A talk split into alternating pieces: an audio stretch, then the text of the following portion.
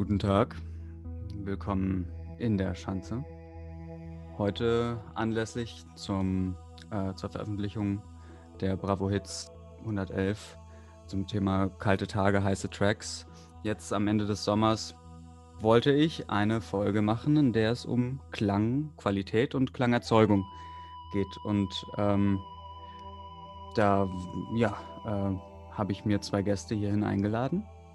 Ähm, und da wollte ich mal ein bisschen über äh, Sound- und Klangwelten äh, diskutieren. Und äh, die beiden müssen sich jetzt vorstellen. Guten Tag, ich bin Tape Torben und ich möchte den alten Klang ins 22. Jahrhundert bringen. Und du hast schon gesagt, Wolf, das Wichtigste bei Klang ist, dass er Welten erzeugt. Es muss eine ein warmes Gefühl entstehen, wenn man die Boxen einschaltet. Eine Klangwelt, in die man hineinleben kann.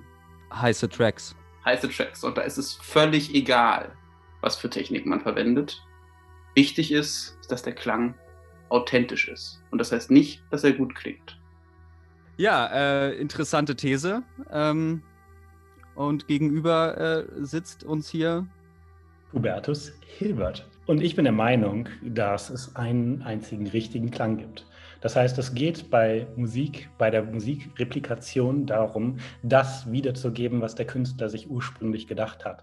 Da geht es nicht darum zu verfälschen, da geht es nicht darum, in irgendeiner Weise etwas hineinzubringen, sondern es geht darum zu replizieren, was schon da ist. Denn das ist das Ideal.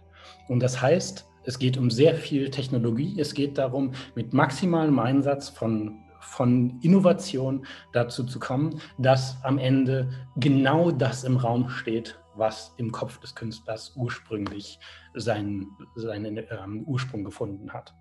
Und äh, ich, mein Hintergrund ist, äh, dass ich ein ähm, sehr renommierter Kritiker bin. Ich äh, habe noch nie eine Anlage gehört, die mich wirklich vollständig zufriedengestellt hat.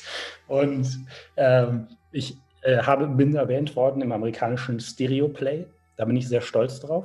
Und ähm, ich habe auch ansonsten schon auf vielen Messen bin ich aufgetreten, habe meine Expertise wieder und wieder unter Beweis gestellt.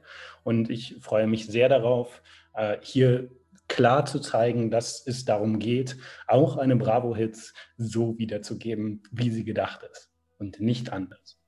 Vielen Dank. Äh, direkt äh, wollte ich reinspringen. Du hast nämlich gesagt, dass es darum geht, abzuspielen, äh, was der Künstler sich gedacht hat. Ähm, nun, nun, haben wir hier mit äh, Tape Torben einen äh, Künstler vor uns, der sich häufig gar nichts bei seiner Musik denkt.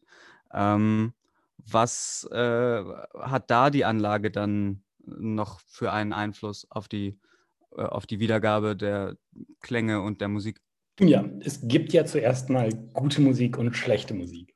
Und schlechte Musik kann man einfach nicht retten. Das muss man sehr klar sagen. Man muss da nicht alles in einen Topf werfen. Man kann da einfach auch mal sagen, nicht jeder ist Pink Floyd, nicht jeder ist Dire Straits. Und äh, wenn jemand da dann meint, sich einfach keine Mühe geben zu müssen mit seiner Musik, so be it. Das ist dann halt einfach so. Das ist, da muss man eine Grenze ziehen und muss dann sagen, ja, okay, da kann man halt, ne, also Dirt in, Dirt out. Das ist dann halt einfach der, der Mechanismus und da muss man dann auch sagen, was auch immer der Künstler sich gedacht hat und sei das nichts, das kommt dann halt raus am Ende dabei. Aber auch da geht es darum, nichts hinzuzufügen, um den Künstler irgendwie zu retten, um eine nicht vorhandene, ähm, weiß ich nicht, Intention, eine nicht vorhandene Emotion in der Musik zu suggerieren, einfach nur, damit man irgendwie eine, eine Freude hat, sondern dann muss man auch bloßstellen. Da muss man dazu stehen, dass man sagt, das, was da aufgenommen wurde, verdient es nicht, irgendwie gespeichert zu werden, verdient es nicht, repliziert zu werden, verdient es nicht, jemals in der Welt anzukommen. Ähm, nur ganz kurz, also man weiß ja auch aus der formalen Logik, es kann aber schon sein, dass auf Grundlage von etwas Falschem etwas Richtiges entsteht. Und ähm, ich sehe, also würde mir jetzt denken, dass das sich dann doch auch auf die Musik äh, äh, ja, ausweiten lässt, nicht wahr? Also sehr scharf beobachtet. Das, das ist ganz, ganz richtig. Aber dann muss man halt sagen, wenn so ein ein ähm, Zufallstreffer gelandet wird, dann ist es ja, dann freuen sich natürlich alle Menschen, aber dann geht es auch darum, dass man auch diesen so wahrnimmt, wie er eigentlich ist und versucht, ihn in seiner, seiner Essenz aufzunehmen und, und in seiner Essenz zu erkennen. Sei es, wo auch immer das herkommt. Aber auch da dann zu sagen, wir, wir fügen etwas hinzu, wir versuchen diese Musik zu verfremden, damit sie bekömmlicher wird Wofür? Das ist wie beim, beim Kochen. Wenn man einen wirklich differenzierten Geschmack haben will, dann kann man nicht Ketchup drüber machen. Ähm, das, sind, das sind auf jeden Fall äh, interessante, interessante Aussagen. Ähm, Tape Torben, ich denke mal, dass ähm, du nicht bei allem hier jetzt mitgehen wirst. Was stieß dir bisher am sauersten auf? Naja, es mag jetzt den einen oder anderen überraschen, aber ich stimme hier Hubertus durchaus zu, wenn er sagt, Dirt in, Dirt out. Aber ich bin der Meinung, Dirt out ist, was wir wollen. Das Wichtigste ist der Klang Fleischwolf. Dire Straits klingen nur richtig gut auf einem Euro-Trash-Beat. Ja? Und auch dann nur richtig gut auf einer schlechten Anlage in einem alten Merzer. Nicht 80er, nicht 90er, 70er. Abgespielt vom Tonband. Mindestens zehnmal gehört. Ansonsten geht das gar nicht. Verfremdung ist es, was die eigentliche Essenz von Klang ausmacht. Es geht nämlich nicht darum, was der Künstler gedacht hat, sondern darum, was der Hörer fühlt. Ähm, ich muss sagen, ähm, ich fand es sehr beeindruckend, gerade deine Beschreibung einer, einer Situation. Und direkt äh, kam mir auch ähm, Gestank in die Nase. Und da kam es schon zur nächsten Dimension von, von der Erfahrung von Klang.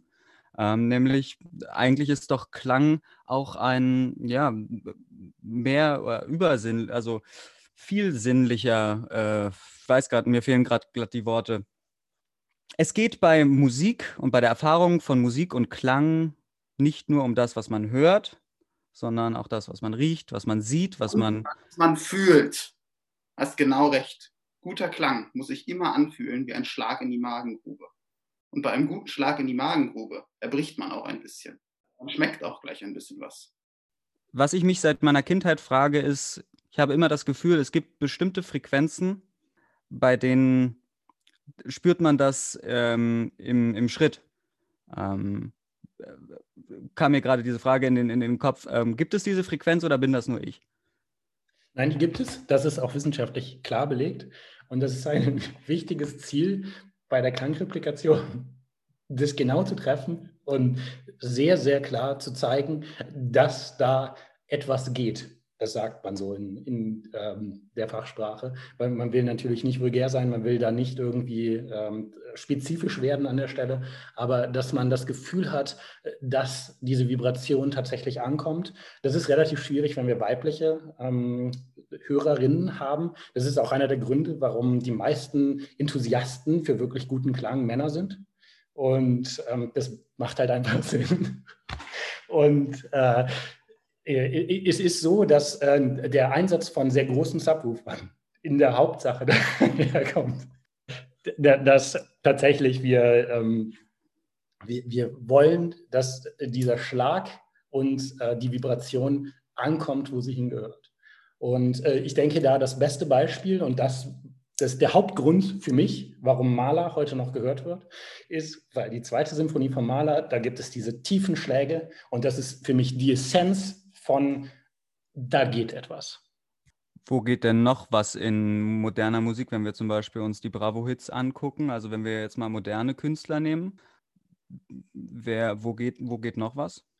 Ähm, ganz, ganz äh, hervorragend an dieser Stelle Billie Eilish, gar keine Frage. Ich meine, es gibt einen Grund, warum ähm, ihr berühmtestes Lied inzwischen zwei Milliarden Mal gehört wurde. Aber doch auch von vielen Frauen. Naja, fast nur von Männern, glaube ich. Und bei den Frauen ist das ähm, wir müssen das so sagen, Penis. Äh, das, das, das ist. Äh, das ja, ist die Musik ist ja auch von ihrem Bruder gemacht, ne? Das habe ich das mal. ist richtig, das merkt man auch. Das merkt man an jeder Stelle. Und, äh, ist Aber besonders, besonders im Schritt. Besonders im Schritt, das ist richtig. Und ähm, das, das, ist auch der Grund, warum diese Musik, äh, also ihr Auftreten explizit nicht sexualisiert ist, warum sie ihren Körper nicht zeigt. Da geht es darum, den Fokus auf, da geht etwas zu legen. Und das zu verkaufen, das ist der Trademark. Und ich finde, das ist sehr gelungen. Das ist seit Jahren die erste Musik, die das wirklich ernst nimmt und die dementsprechend auch in der HiFi-Gemeinde so rezipiert wurde, dass man sagt, hier hat jemand wirklich etwas ganz, ganz Quintessentielles ernst genommen und herausgearbeitet. Und da ist kein Zufall dabei. Ja, ähm, das ist ganz anders. Wenn ich mir jetzt hier diese Bravo-Hits anschaue, dann ist völlig klar, dass der einzige Song, bei dem das irgendwie erfüllt ist, natürlich Nummer 19 von der CD 2 ist, nämlich Bob Marley featuring Robin Schulz. Denn ganz klar, ist logisch, Bob Marley, völlig überbewerteter Künstler, aber, aber ein ganz kleines bisschen Potenzial. Und wenn da, da war ein ganz kleines bisschen Potenzial. Und wenn da jetzt jemand mit einem modernen Ohr rangeht, wie Robin Schulz, ja, geschult an alten Tapes, Soundcloud-Rap, ja, dem, was Kunst braucht, dann geht auch bei Bob Marley ein bisschen was. Und äh, bei mir auch, wenn ich so frei sein darf. Und also worüber spielst du denn dann solch einen Track ab, dass er wirklich heiß ist und da was geht? Ja, das ist völlig klar. Ich nehme eine Spotify MP3, weil auch wenn Hubertus erzählen wird, dass diese Songs komprimiert sind und schlechter klingen, da ist schon der quintessentielle, quintessentielle kleine Quäntchenklang weg, der es zumindest etwas besser klingen lässt. Und das überspiele ich dann natürlich auf meinen alten 90er Jahre CD-Player. Und von diesem CD-Player mache ich dann noch mit einem alten Kassettenspieler eine Aufnahme. Und die höre ich dann nur auf meinem Original Sony Workman aus den 80ern. Denn dann hat der Klang auch noch Charakter. Denn darauf kommt es an. Charakter entwickeln.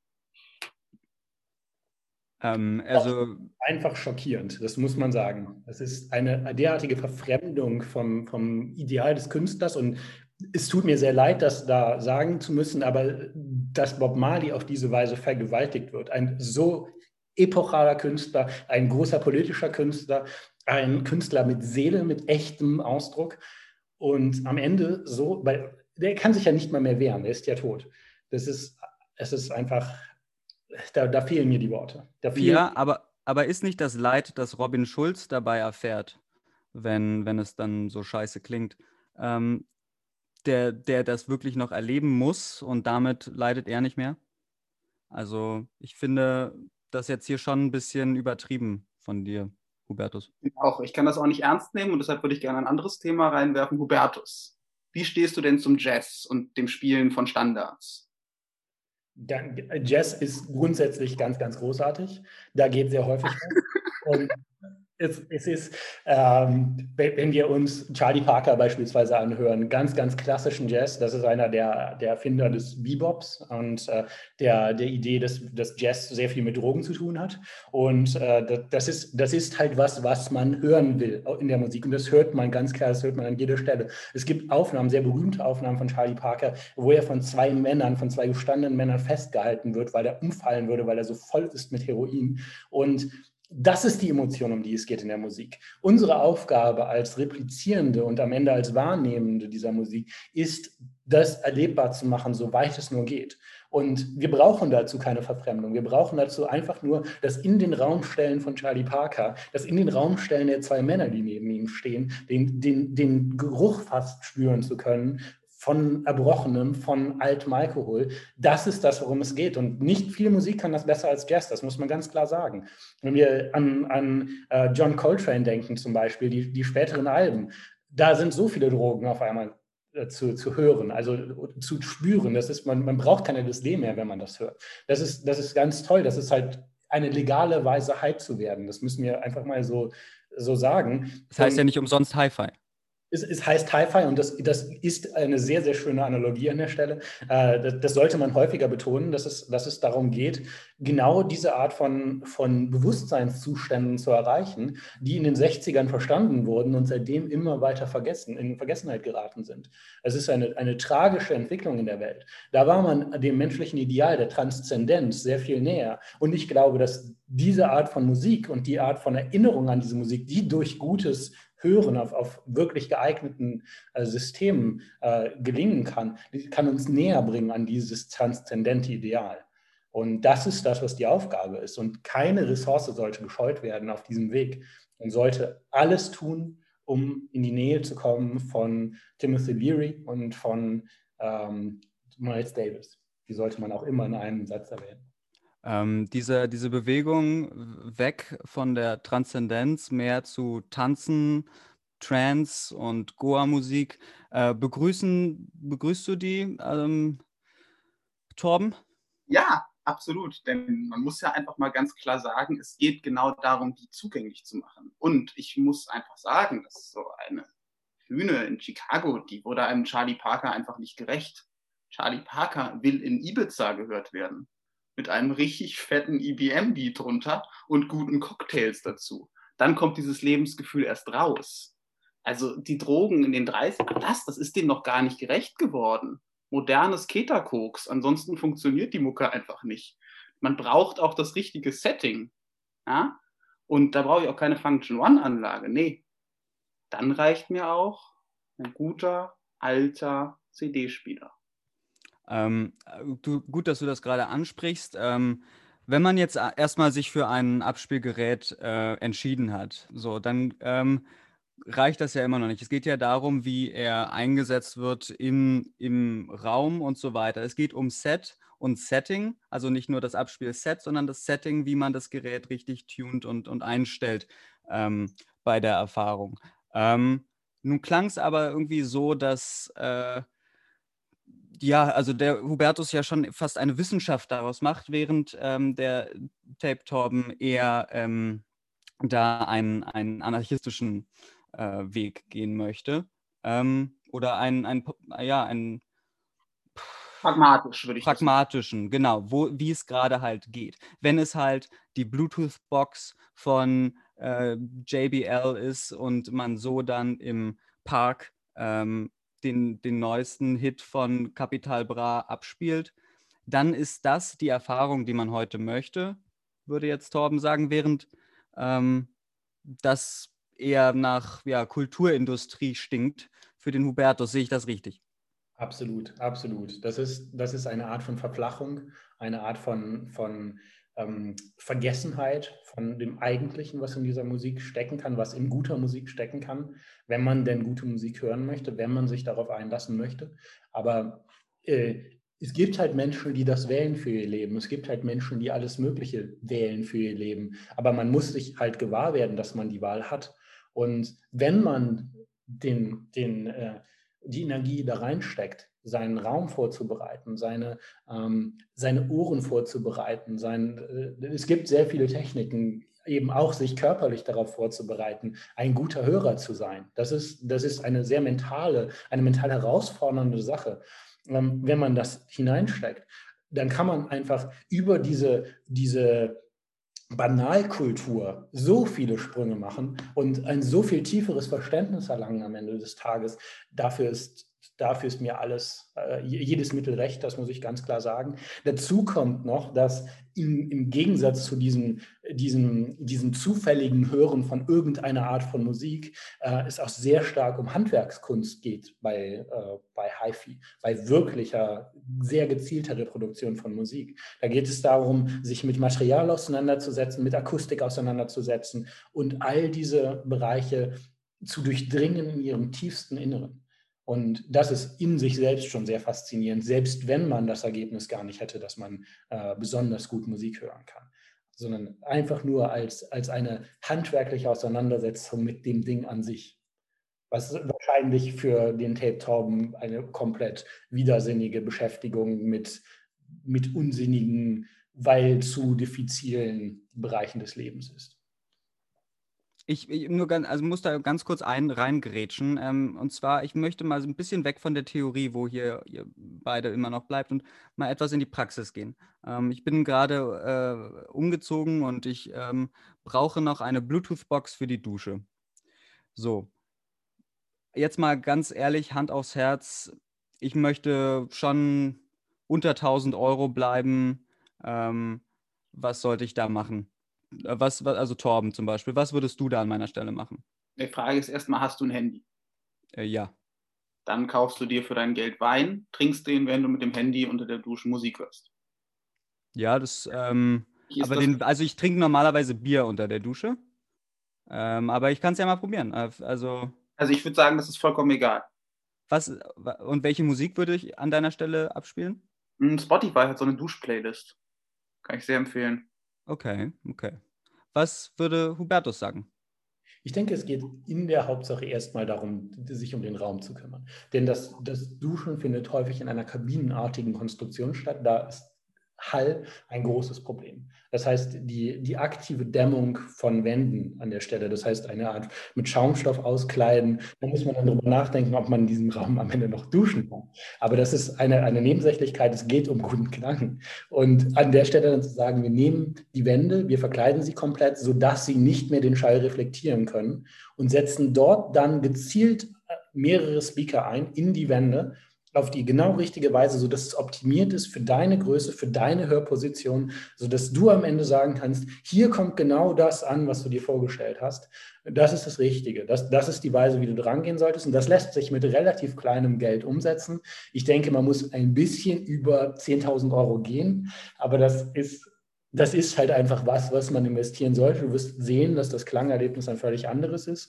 Ich, ich denke, du musst am Ende vielleicht nur im Waschlappen arbeiten, da, weil, weil halt einfach diese, diese Schaumstoffe, die, sind, die werden sehr schwer, wenn sie voll sind mit Wasser. Da muss man eine gewisse, ähm, äh, gewisse Vorsicht walten lassen. Aber das, was klanglich geht, was diese zehn Minuten in, diese, in deinem Tag dann dir klanglich geben werden, wenn du da dann Vivaldi anmachst beispielsweise, die vier Jahreszeiten hören darfst, an der Stelle. Sagen wir die Max Richter-Komposition, das, das, wird das, das wird dein Leben auf eine Weise tiefgehend verbessern. Das, da würde ich dir, dir, jede Wette würde ich mit dir eingehen, dass, dass sich das für dich gelohnt hat, wenn du es einmal losgegangen bist. Muss ich da, also wie geht's denn, also was denn mit der Härte des Wassers, das dann auf mich hinunter plätschert? Ja, das ist eine sehr wichtige Frage, weil das natürlich akustisch eine Menge Einfluss hat auf das, was, ähm, was passiert. Ich denke, ein, ein Wasserenthärter, weil ein harter Klang ist nicht das, was wir wollen. Wir wollen einen neutralen Klang.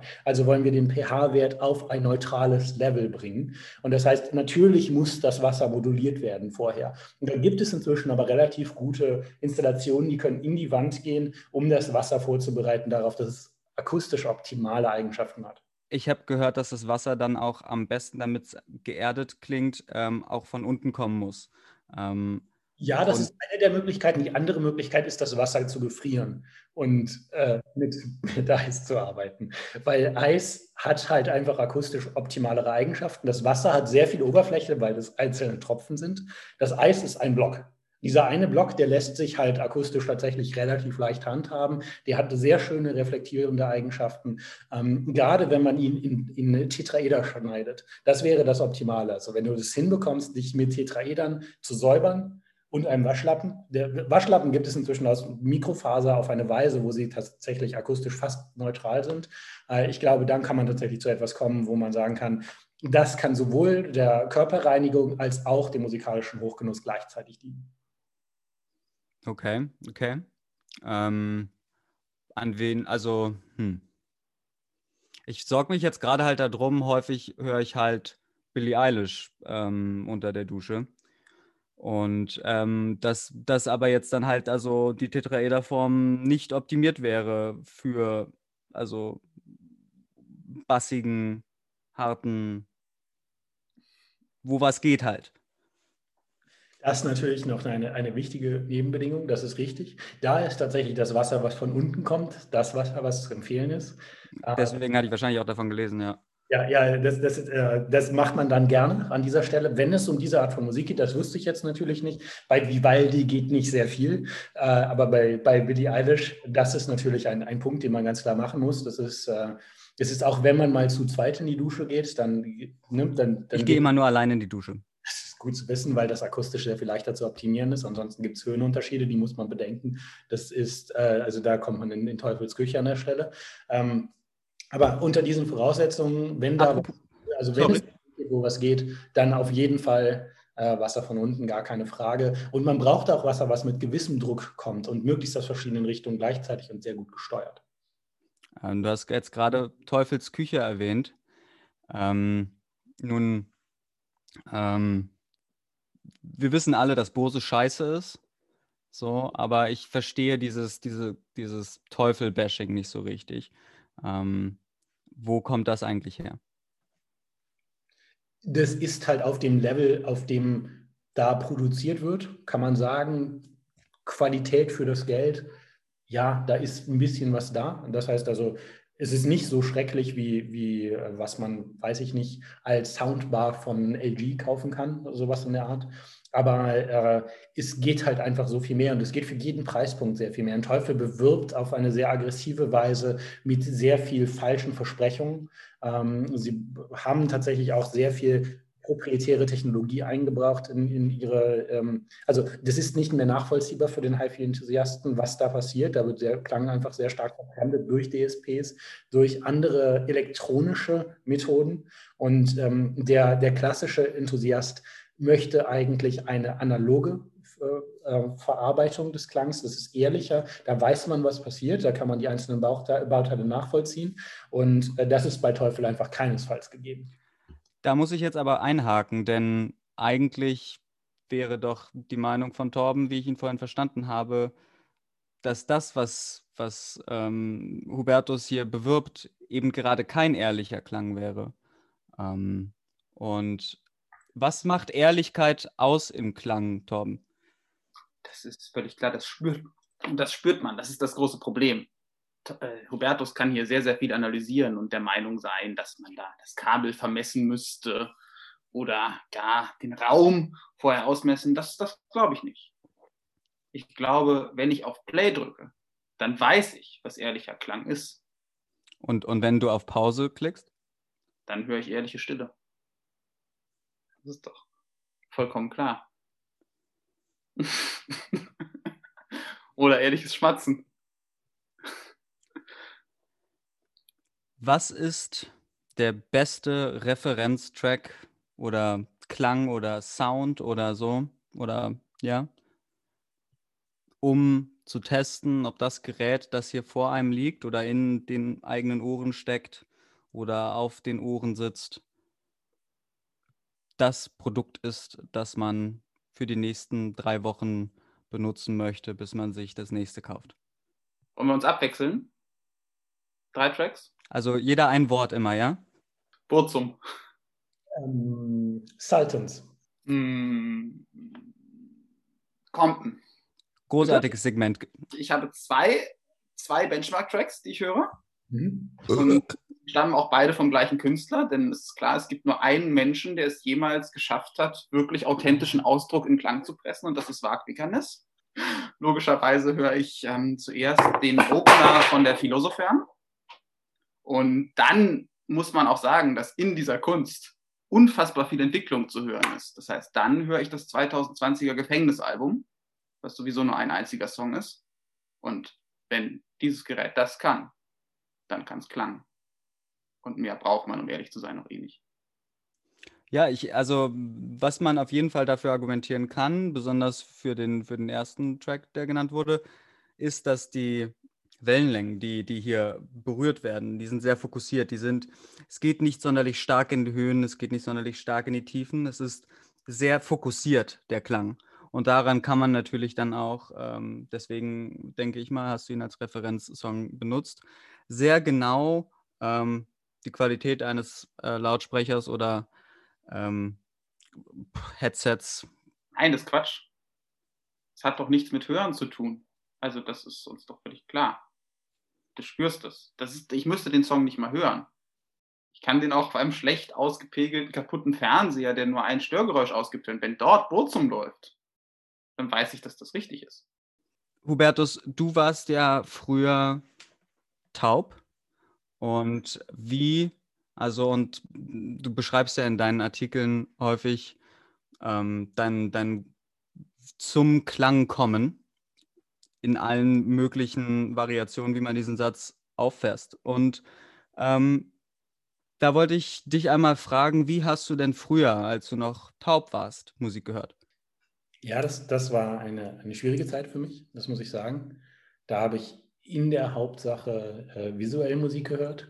Das heißt, ich habe es gab ja zu diesem Zeitpunkt noch keine Musikvideos, sondern ich habe in der Regel ein Blatt vor den Lautsprecher gehalten und mir angeschaut, wie dieses Blatt sich bewegt. Und das war meine, mein Weg in die Empfindung hinein.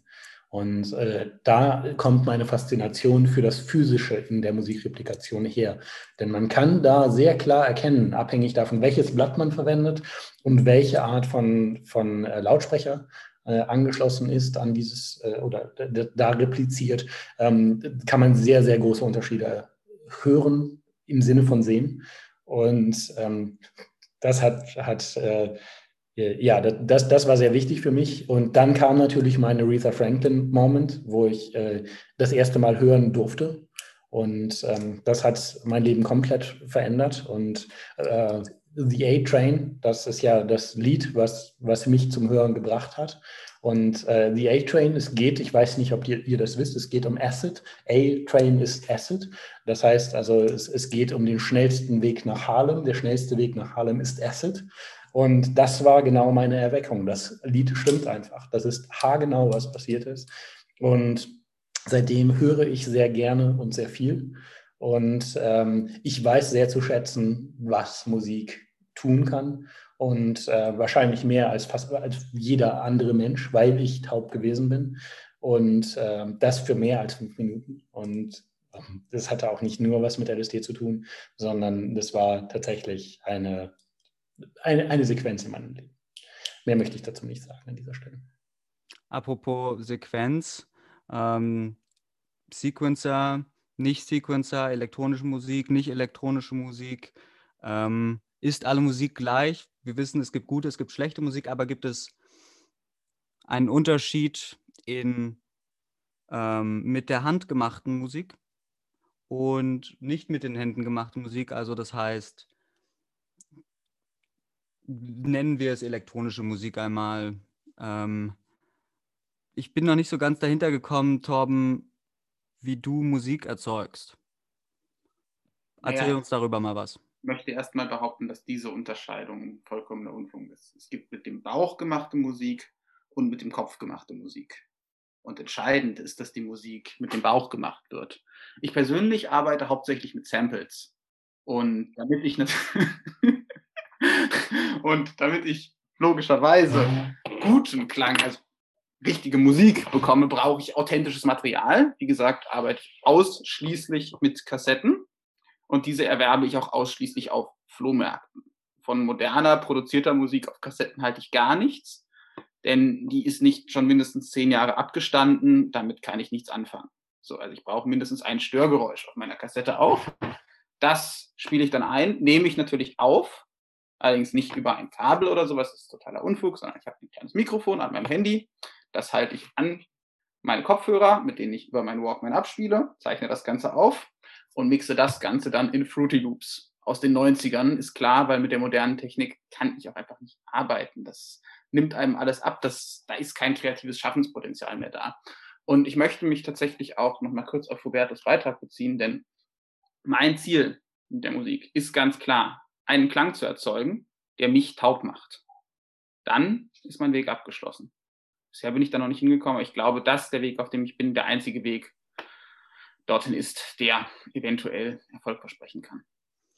Ähm, um dem Hörer oder der Hörerin mal ganz kurz abzuholen, ähm, warum hier äh, gerade Tape Torben ja, den Hubertus so direkt angesprochen hat, liegt ganz einfach daran, dass äh, Hubertus ähm, eine, ja, ein, eine Art Hassschrift geschrieben hat unter dem Titel Flohmarkt, Pomarkt und wo er sich ganz klar über gegen den ja, Zweitmarkt oder wie sagt man Sekundär, ja, also den Wiederverkauf ähm, von Klangträgern ausspricht und wo er ein sehr starkes Argument macht, warum ähm, der, ja, das weiter, ein, die, der zweite Verkauf einen Einfluss hat auf ähm, den Klang.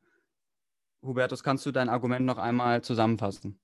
Ja, das ist, äh, ich bin sehr stolz auf, auf meine, meine Schrift an dieser Stelle und ich glaube, das Argument ist absolut stichhaltig und es, äh, es geht in etwa so. Ähm, der, es ist ja der Fall, dass wenn, wenn ich einen Datenträger, einen Klangträger habe, äh, dann weiß ich, was mit diesem Klangträger passiert ist. Und allen Unheil, den ich anrichte, den richte ich an. Das heißt, dieser Klangträger wird mein Klangträger. Und sei das, was auch immer der Klangträger ist, sei das ein bei Tidal äh, abgespieltes Lied, sei das eine CD, sei das eine, eine Super-CD, das gibt es ja, äh, sei, sei es eine Vinylplatte, eine, ein, ein Tape nehme ich gar nicht erst ernst an der Stelle. Wenn ich jetzt aber einen bereits vorher von einem Menschen besessenen Klangträger kaufe, dann weiß ich nicht, was mit diesem Klangträger passiert ist. Und das verschmutzt den Klangträger. Das nimmt dem Klangträger seine Reinheit mir gegenüber. Das nimmt ihm seine, ich kann mich auf diesen Klangträger nicht verlassen. Es ist kein Klangträger, dem ich vertrauen kann. Und das kann man sehr klar zeigen in Studien, dass ein bereits benutzter Klangträger ein schlechter Klangträger ist. Das gilt ganz, ganz grundsätzlich und da gibt es auch nichts mehr zu retten. Dieser Klangträger hat sich nicht gewöhnt an ein Umfeld, in dem er gut behandelt wird. Das sind sozusagen vergewaltigte Klangträger und ähm, da kann man jetzt natürlich sagen, das ist wie bei irgendwelchen Hunden, die kann man retten aus äh, Spanien am, am Strand oder sowas. Aber was man haben will, ist ein Rassehund, wo man weiß, was mit diesem Tier passiert ist und nichts anderes. Und das ist mehr oder weniger genau die richtige Analogie, um das zu begründen, warum man immer seine eigenen Klangträger sozusagen von Kindesbeinen an mit sich nehmen sollte und sich nicht darum kümmern sollte, irgendetwas bereits von anderen Menschen verunreinigtes ähm, in seine Anlage, in seine Ohren zu lassen. Der, der, der Mensch, der vorher den Klangträger, den Tonträger besessen hat, ist also, so, so endete Hubertus damals auch seine Schrift, ist quasi der Darm, der den Tonträger, ja, was auch immer er damit macht, kann ja auch ein sauberer Darm sein, aber dann halt, man kauft vom Po-Markt das, was vom Darm eben rauskommt. Und ich bin nicht sicher, ob ich das hier sagen darf in diesem Kontext, aber ja, genau so muss man das formulieren in aller Härte. Und, und ähm, nun denke ich mal, Torben, dir gefällt das? Du willst ja, dass es scheiße klingt. Ähm, aber äh, wir können uns darauf einigen, dann am Ende, dass der Tonträger, ob nun sauber oder scheiße. Jeder Mensch kann jedem Tonträger das entnehmen auf seine Weise, wie er möchte. Und wir werden alle ähm, glücklich oder nicht. Und damit danke und gute Nacht. Ähm, guten Morgen ähm, äh, nach äh, lautstarkem Protest, dass ähm, sowohl Torben als auch Hubertus ähm, schon noch mehr Airtime haben wollten, ähm, machen wir noch ein bisschen weiter. Und ähm, es ging jetzt äh, nochmal weiter um die Frage, weil wir wollten gemeinsam in einen in so einen Laden gehen. Wie, wie heißt er? HiFi im Hinterhof. Genau, das ich weiß nicht, also ich kenne ich kenn den noch nicht und ich werde ihn kennenlernen. Und äh, da ja, ging es jetzt darum, was wir denn dort hören werden, um zu sagen, dass das Ganze gut klingt. Und ähm, da wurde ich jetzt direkt konfrontiert mit der Frage, was ich dort abspielen würde, was ich nämlich auch zu Hause abspielen wollen würde. So. Und ähm, da muss ich sagen, ich persönlich bin einfach ein sehr, sehr großer Fan von Brian Eno Schallplatten. Und zwar fast alle. Und ich wollte jetzt da mal fragen, wie, also kann ich die dann mitnehmen und kann ich die dort abspielen oder und wenn ich finde, dass etwas absolut scheiße klingt, ähm, sage ich den Leuten dann das oder wie gehe ich, könnt ihr, könnt ihr mich mal durchführen durch so einen äh, Zuerst einmal würdest du, wenn du das ernst meinst, deinen Schallplattenspieler mitnehmen. Nicht nur die Schallplatten, sondern den Schallplattenspieler, weil dann nimmst du ein Glied aus der Kette. Ich habe aber keinen Schallplattenspieler. Dann ist es relativ schwierig an der Stelle. Da müssen wir. Ich nehme nur meine Schallplatten mit. Dann muss, müssen wir einen neutralen Schallplattenspieler finden. Den sollten wir aber dann auch festlegen für alle äh, Systeme, die wir anhören. Weil ansonsten ist das natürlich eine weitere Quelle von Variation. Das wollen wir nicht an der Stelle, sondern es soll halt so sein, dass wir diesen Teil rausnehmen, sodass wir dem vertrauen können. Und dann können wir sagen, also mehr oder weniger die Klangerzeugung, der eigentliche, also das, das, was den Klang in das System reinbringt und erstmal voraufbereitet, das ist immer identisch und dann können wir uns um den Verstärker kümmern und um ähm, die, die Boxen kümmern. Es kann auch sein, dass es Aktivboxen äh, gibt, dann sind die natürlich in einem System eingebaut, aber jeweils ist es so, dass der das, das klangreplizierende Instrument oder nicht Instrument, sondern das Gerät davor sollte äh, konstant bleiben. Das ist tatsächlich ein großer Vorteil, wenn man sich darauf einlässt, digitale Quellen zu hören, dann ist da noch sehr viel mehr Konstanz, weil halt ein, es gibt einfach einen idealen Bitstrom, der rauskommen kann äh, oder den man generieren kann von einer CD oder von einem lossless äh, komprimierten Musiktrack. Und dann braucht man halt einfach nur noch, äh, dann kann man nur noch variieren in den Schritten dahinter. Ich habe jetzt gerade, du willst, also die Platten, wie ich sie hier eingeschweißt habe, ergeben aber so auch schon einen Bitstrom. Also ich verstehe nicht so ganz, was, also wie ich, was das bringen soll, ist mir nicht klar. Also vielleicht macht es Sinn, äh, die Platten mitzunehmen und dem ähm, freundlichen Verkäufer äh, zu zeigen und ihm zu sagen, wir wollen diese Tracks hören ähm, und dem Verkäufer den Rest machen zu lassen. Der weiß mhm. sicherlich sehr gut, wie er die Systeme darauf einstellen muss, dass es in der Nähe dieser Platten möglichst gut klingt. Und okay, okay. Dann werden halt einfach diese Tracks äh, erklingen und du brauchst dich nicht darum kümmern, wie genau das funktioniert an der Stelle. Das ist eine Frage, die man später beantworten kann. Okay, okay. Und dann, also Okay, und dann spielt er mir irgendwie, irgendwie das ab. Und also versucht er mir in dem Moment schon was zu verkaufen oder wie habe ich das Ganze zu verstehen? Ba baue ich mit dem eine Beziehung auf? Muss ich den mit nach Hause nehmen, dass er irgendwie bei mir weiß, wie die Wohnung aussieht? Also das, das spielt ja einiges mit rein. Das ist ja eine tiefgehende Frage die, diese Menschen wollen eine Beziehung aufbauen zu dir. Die, die wollen, äh, dass du nicht nur einmal kommst, die wollen, dass du, ähm, dass du halt ein, ein guter, langjähriger Kunde wirst. Also ich soll mehrfach kommen. Ganz genau. Das ist, ähm, das ist ähnlich wie bei Prostitution und solchen Sachen. Das ist, was die Kunden sind, die wirklich Wert bringen. Ähm, und äh, das heißt, wenn du dann beispielsweise das nächste Mal einen Fernseher kaufst, dann macht es Sinn, auch diesen dort zu kaufen oder das hoffen zumindest die, die Anbieter an der Stelle. Und ähm, dass du, du signalisierst schon allein, dass dadurch, dass du so in ein Geschäft gehst, dass du ein nicht so preissensitiver Kunde bist, dass du eher daran interessiert bist, sehr gut was geht. Ganz genau. Und nicht so sehr daran interessiert bist, dass, äh, dass ähm, du ein billiges Flittchen sozusagen mitnimmst und dann am Ende des Tages zieht sie dich ab und äh, du hast kein Portemonnaie mehr und bist alleine auf dem Jahrmarkt. Und äh, das ist genau das, das Ziel an dieser Stelle. Da kann man sich auch auf die Leute verlassen. Natürlich wollen sie dir verkaufen, das muss dir klar sein. Das, also das heißt, wenn du, ähm, wenn du, wenn sie zu freundlich sind, das ist verdächtig, dann werden sie dir wahrscheinlich Ladenhüter verkaufen wollen.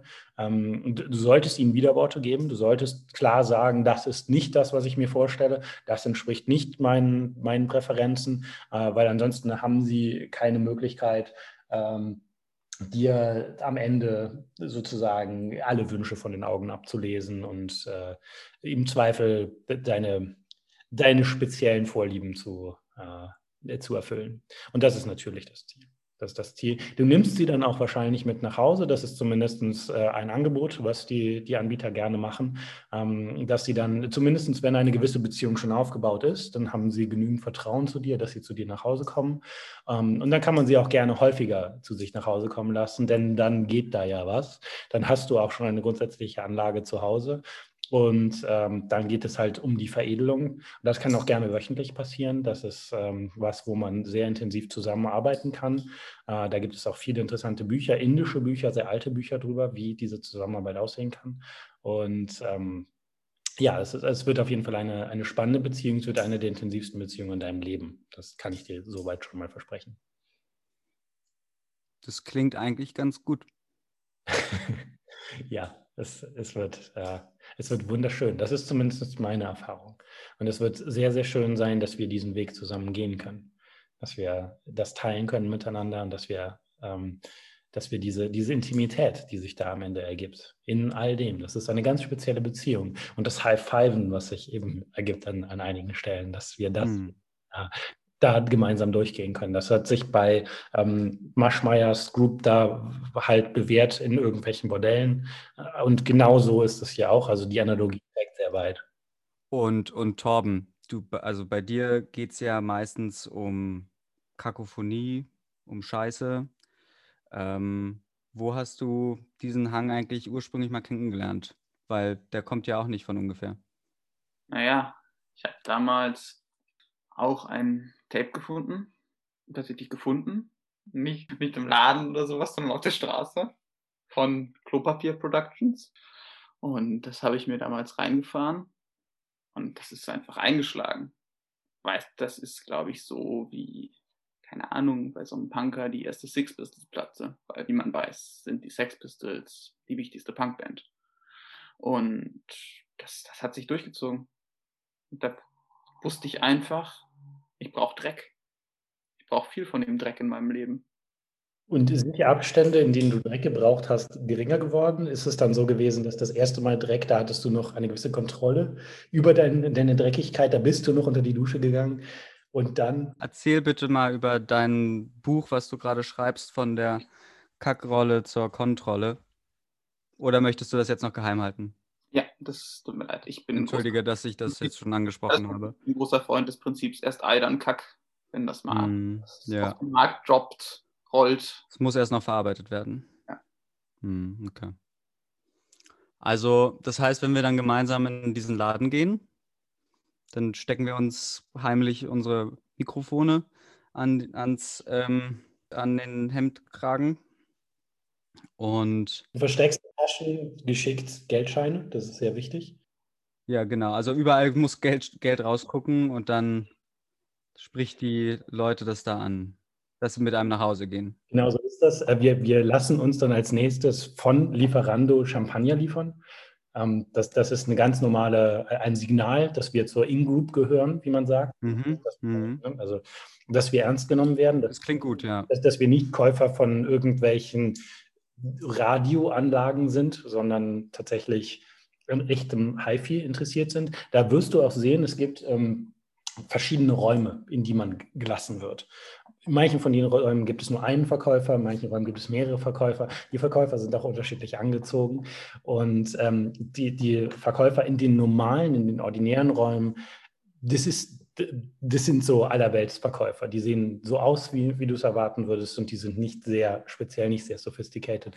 Aber dann, wenn. Es ist mehr so herkömm herkömmliches Vieh und nicht Halbvieh. Ganz genau. Das ist, das ist, äh, da, da verliert einfach alles die, die Dimensionalität. Ähm, da verliert es einfach die Faszination, das muss man sagen, sowohl das Menschliche als auch das, sagen wir körperlich. Und ähm, das ist halt das, wo man drüber hinaus will. Man will in die Hinterzimmer, man will an den, an die, ans Eingemachte, wie man sagen könnte. Und hm. nur da ist wirklich, es geht um was zu. Oder also da, da geht es tatsächlich in, in, in den Kern hinein. Und da gibt es eine Penetration mit Musik auf einem Level. Bis, bis runter zum Hartkern. Ganz genau, ganz genau. Von vorne und in, in, alle Richtungen. Und ähm, das ist tatsächlich eine sehr viszerale Erfahrung.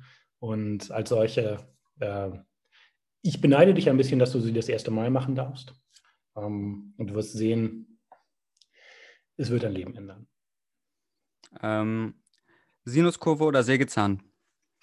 Für mich immer, immer Sinuskurve. Immer das, was ähm, am Ende des Tages das, ähm, da, da, das Sinnlichere ist in der Musik und das ist in der Regel etwas, was geigenartig ist und eine Geige ist ein, ein Sinusinstrument, ist kein Sägezahninstrument. Es geht um handgemachte Musik und es geht um die Replikation davon, um die, die Purheit. Und das ist nicht, was ein Sägezahn zeigt. Die Natur macht keine Sägezähne. Torben? Naja, ich will Krach, ich will Sägezahn und ich will musikalisch auch einfach zurück in die Steinzeit. Das heißt, ich will eigentlich auch weg vom Sägezahn, ich will hin zum Säbelzahn. Klanglich. Addition oder Subtraktion im Klang? Hm, ich bin mehr ein Freund von Potenzen. Für mich wäre es klar die Subtraktion. Wir wollen alles wegnehmen, was nicht dahin gehört. Alle Reflexionen, alle ähm, Schallquellen, alle Störgeräusche. Das, was übrig bleibt, ist die Essenz. Und das geht nur dadurch, dass man effizient sich um den Raum kümmert, sich effizient darum kümmert, wo genau die Hörposition ist und auch ignoriert, was ansonsten äh, stattfindet. Sich komplett einlassen kann. Nichts anderes als das. Ja, ich bin da wie gesagt sehr anderer Meinung. Potenz heißt, es muss fett klingen. Das ist klar. Der Bass muss kesseln. Das ist das Ziel. Das ist einfach traurig. Ich kann dazu gar nicht mehr sagen. Höhen oder Tiefen? Beides. Beides. Mitten. Das muss brettern. Ich bin auch großer Freund davon, wenn man Höhen und Tiefen nicht mehr unterscheiden kann, muss ich sagen. Was ist euch am Ende des Tages wichtig, wenn ihr morgens aufwacht, euch an eure Anlage setzt, den Tag beginnt mit einem Bier. Worüber denkt ihr nach und was sind eure, was möchtet ihr der Welt jetzt noch mitteilen? Wer seid ihr? Wo geht ihr hin? Was macht ihr? Was wollt ihr hier? Ich werde das äh, metaphorisch beantworten.